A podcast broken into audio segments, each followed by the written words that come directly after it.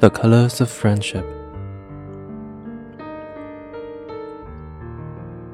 Once upon a time, the colors of the world started to quarrel. All claimed that they were the best, the most important, the most useful, the favorite. Green said, Clearly, I'm the most important. I'm the sign of life and of hope. I was chosen for grass, trees, and leaves. Without me, all animals would die. Look over the countryside and you will see that I am in the majority.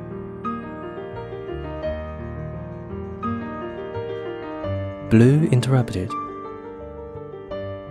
You only think about the earth, but consider the sky and the sea.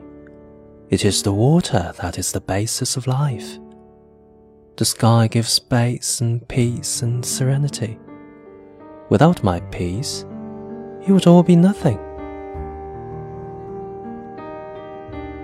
Yellow chuckled. You're all so serious. I bring laughter, gaiety, and warmth into the world. The sun is yellow, the moon is yellow, the stars are yellow.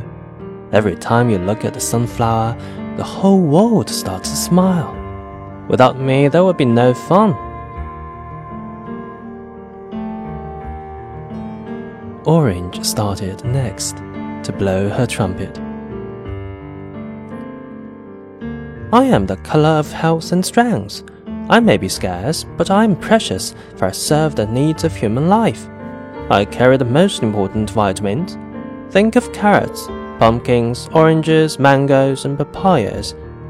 I don't hang around all the time, but when I feel the sky at sunrise or sunset, my beauty is so striking that no one gives another thought to any of you.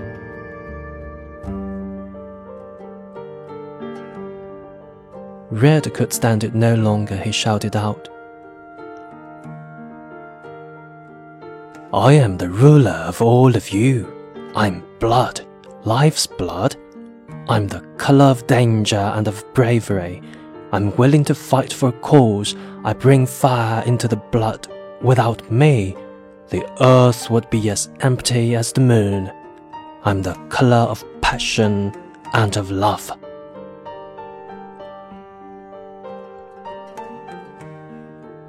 Purple rose up to his full height. He was very tall and spoke with great pomp. I am the color of royalty and power.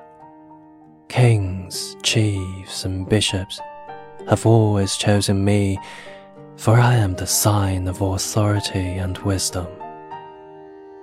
People do not question me, they listen and obey. Finally, Indigo spoke, much more quietly than all the others, but with just as much determination.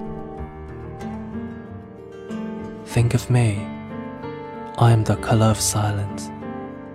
You hardly notice me, but without me, you all become superficial. I represent thought and reflection, twilight and deep water. You need me for balance and contrast, for prayer and inner peace.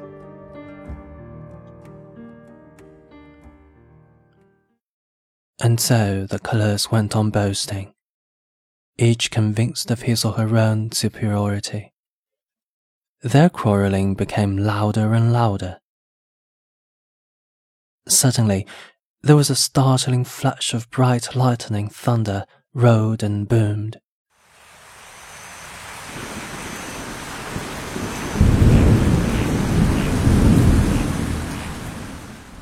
Rain started to pour down relentlessly. The colors crouched down in fear, drawing close to one another for comfort. In the midst of the clamor, Rain began to speak. You foolish colors, fighting amongst yourselves, each trying to dominate the rest. Don't you know that you were each made for a special purpose? unique and different. Join hands with one another and come to me.